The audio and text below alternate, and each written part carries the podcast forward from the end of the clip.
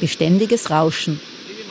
Das kommt nicht von einem schlechten Radioempfang, sondern von den Wassermassen.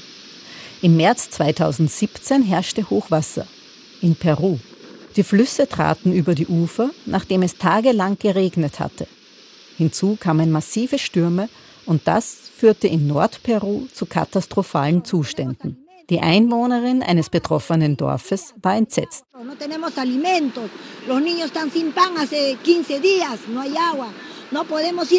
Es gibt keine Lebensmittel. Die Kinder haben seit 15 Tagen kein Brot. Es gibt kein Trinkwasser. Wir können nicht arbeiten oder lernen, so die Frau.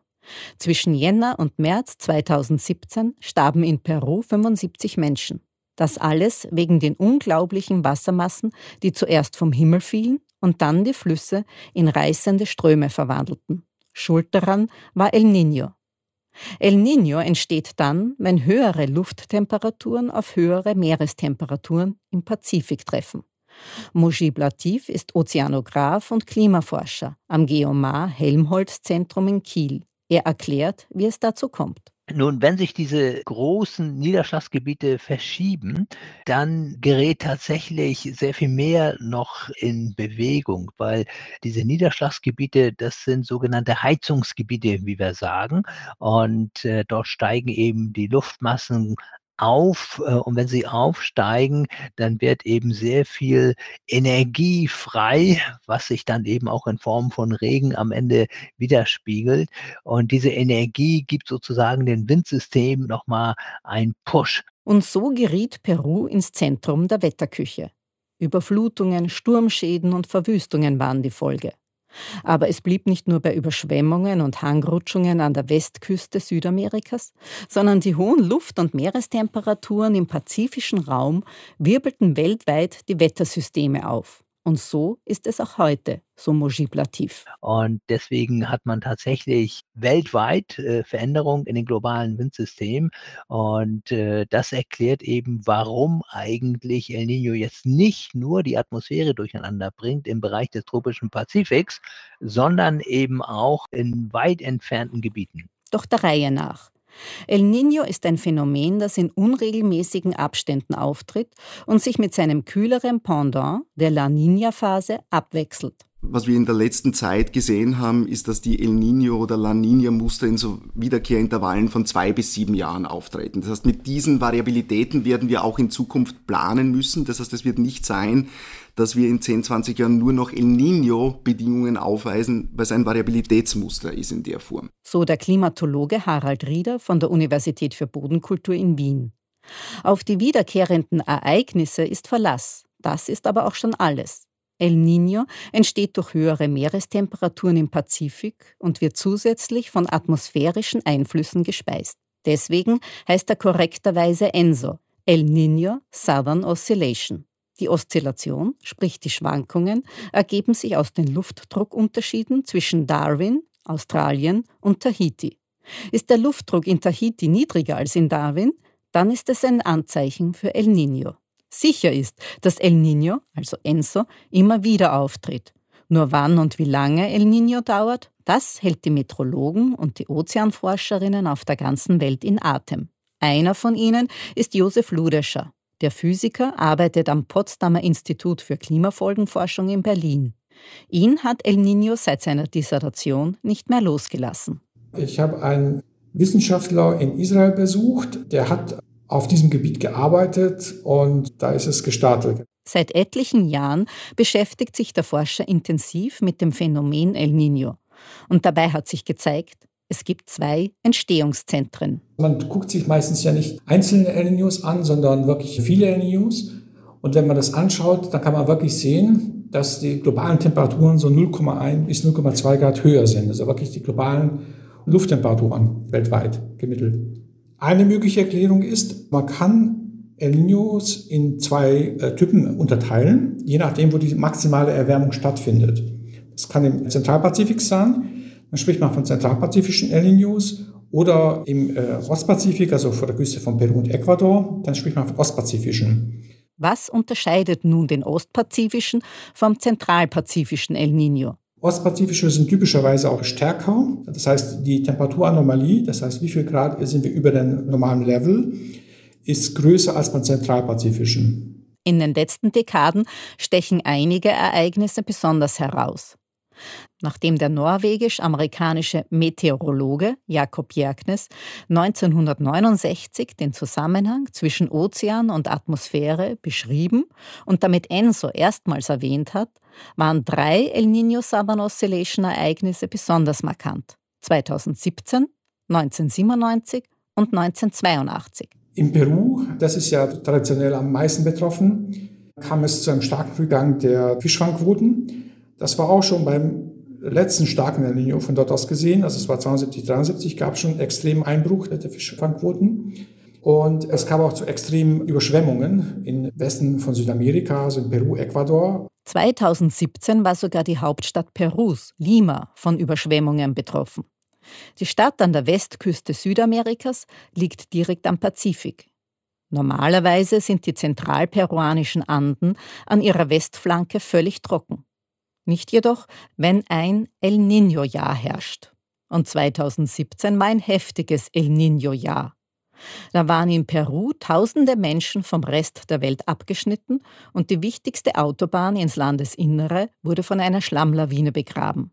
In Perus Hauptstadt herrschten Bedingungen, die es noch nie gegeben hat, so das peruanische Fernsehen.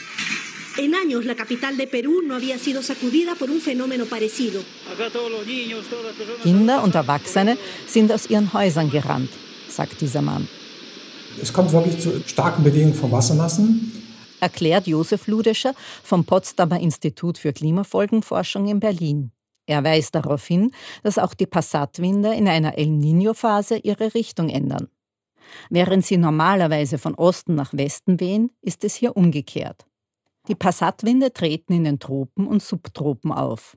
Auf ihre konstante Windrichtung konnten sich einst die Seefahrer genauso verlassen, wie es die heutigen Segler bei Ozeanüberquerungen tun. When there's warm waters in the eastern Pacific, you'll have a slowdown or reversal of the easterly trade winds. Paul Wilcox ist Klimahistoriker in Innsbruck am Department für Geologie. Er bestätigt, dass die Ostpassatwinde ihre Richtung ändern, wenn im Pazifik höhere Temperaturen gemessen werden, typisch für El Niño. While during a La Niña you'll have a strengthening of the easterly trade winds. Hingegen verstärken die kühleren La Niña-Bedingungen die Ostpassate, so Paul Wilcox. Doch nicht nur die Winde in der unteren Atmosphäre werden beeinflusst, auch die Winde in 10 bis 12 Kilometer Höhe, sagt Mujib Latif maritimer Metrologe am Helmholtz-Zentrum für Ozeanforschung im norddeutschen Kiel. Normalerweise haben wir ja in Südostasien ein gigantisches Niederschlagsgebiet. In Indonesien gibt es ja deswegen auch den tropischen Regenwald. Und äh, dieses Regengebiet ist nicht nur ein Regengebiet, sondern das ist auch der Antrieb für die globalen Windsysteme. Und wenn sich dieses Regengebiet verschiebt, und das tut es eben bei El Nino Richtung Osten, in Richtung der starken Erwärmung, dann bringt das eben eben auch die globalen Windsysteme durcheinander. Wir sprechen von diabatischer Heizung bei diesen Regengebieten. Das heißt also, wenn diese Heizung äh, sich irgendwie verändert, verändern sich eben dann beispielsweise auch die Höhenwinde, der sogenannte Jetstream. Bei einem El Niño-Ereignis verlagert er sich dann südwärts. Der Jetstream ist ein horizontales Windband, das von Westen Richtung Osten bläst und Geschwindigkeiten von knapp 500 Kilometer pro Stunde aufweist. Die zwei großen Jetstreams befinden sich jeweils auf der nördlichen bzw. südlichen Hemisphäre. Verlagert sich der nördliche Jetstream Richtung Süden, dann regnet es auch dort, wo man es nicht gewöhnt ist. Und dann kommt es beispielsweise in Südkalifornien, wo es ja nach einem Lied eigentlich fast nie regnen soll, auf einmal doch auch zu sehr heftigen Niederschlägen. Und äh, auch in Florida beispielsweise kann es durchaus angehen, dass man da im Winter mal Frost hat. Florida ist ja nun nicht gerade bekannt dafür, dass es dort sehr extrem kalte Temperaturen gibt.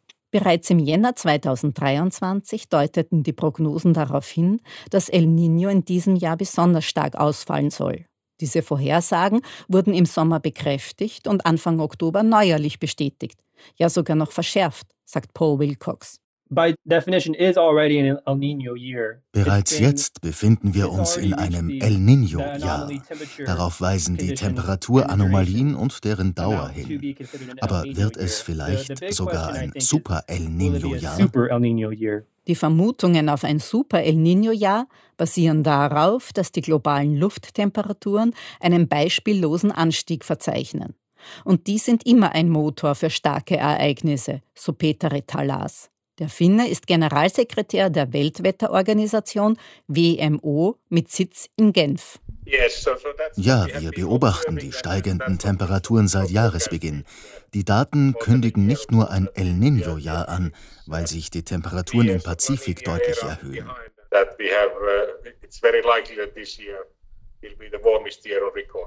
2023 wird überhaupt eines der wärmsten Jahre.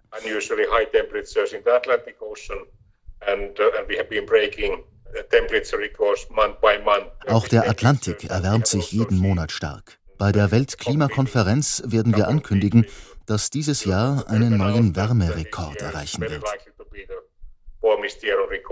Die 28. UN-Weltklimakonferenz findet derzeit in Dubai statt. Und obwohl ENSO, El Niño Southern Oscillation, ein natürliches Phänomen ist, wirken die steigenden Temperaturen infolge der hohen Treibhausgasemissionen doppelt. Die Klimatologen gehen davon aus, dass 2023 das bisher wärmste Jahr seit Beginn der Aufzeichnungen ist.